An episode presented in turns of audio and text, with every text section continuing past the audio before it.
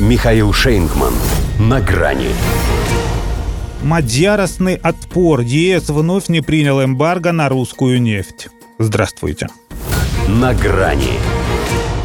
27 странам Евросоюза конкретно в этом вопросе, похоже, уготована судьба 12 стульев. Комплектом у них совсем не получается. Поэтому, скорее всего, разойдутся по отдельности. Со своим отношением к российской нефти каждому придется определяться самостоятельно. Венгрия, например, уже определилась. Министр ее иностранных дел Петер Сиярта на саммите глав МИД ЕС обозначил цену вопроса. 16-18 миллиардов евро компенсации, сказал. И поговорим.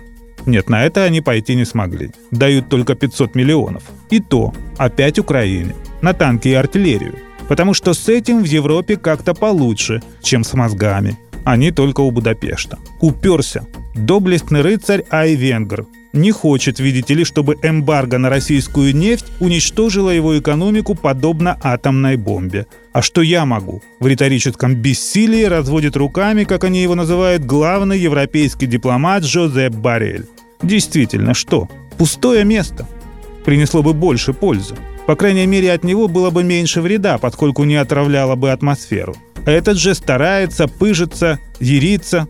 Но и он теперь не берется прогнозировать, в какие сроки они примут таки этот ставший уже пресловутым и, будь он неладным, шестой антироссийский пакет. И примут ли вообще? Евросоюз чем-то напоминает ту самую тяжелоатлетку трансгендера из Новой Зеландии. Открытие последней летней Олимпиады. Он тоже осознанно лишил себя достоинства, чтобы ему ничего не мешало танцевать, но все равно остается в дураках. Потому что танцевать-то от печки. А он от углеводородов отказывается. Хотя ему бы поступить так, как делают штангисты, когда им не поддается вес. Во-первых, увеличить его, чтобы если уж и не взять, то рекорд.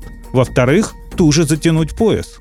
Две попытки ведь уже израсходовали. Вначале полпреды не договорились с мятежными мадьярами. Накануне свой подход сорвали министры иностранных дел. Ну не тянете вы шестой пакет, беритесь сразу за седьмой. Впрочем, в их случае и это вряд ли сработает. Там ведь они, наверное, уже и на российский газ замахнутся. А по нему Венгрия им вообще никаких шансов не дает. Потому что в семье не без урода, как назвали дюймовочку в компании насекомых. Правда, со слов премьера Виктора Орбана, ЕС скорее та мышь, что хоть и пригрела когда-то его страну, пустив к себе в норку, но для того, чтобы командовать и понукать ею.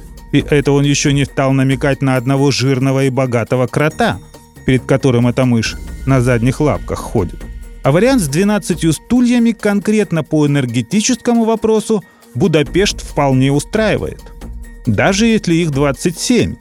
Среди них ведь тоже только один со смыслом. Тут главное не оказаться в комплекте гарнитура генеральши Поповой, что достался инженеру Брунсу.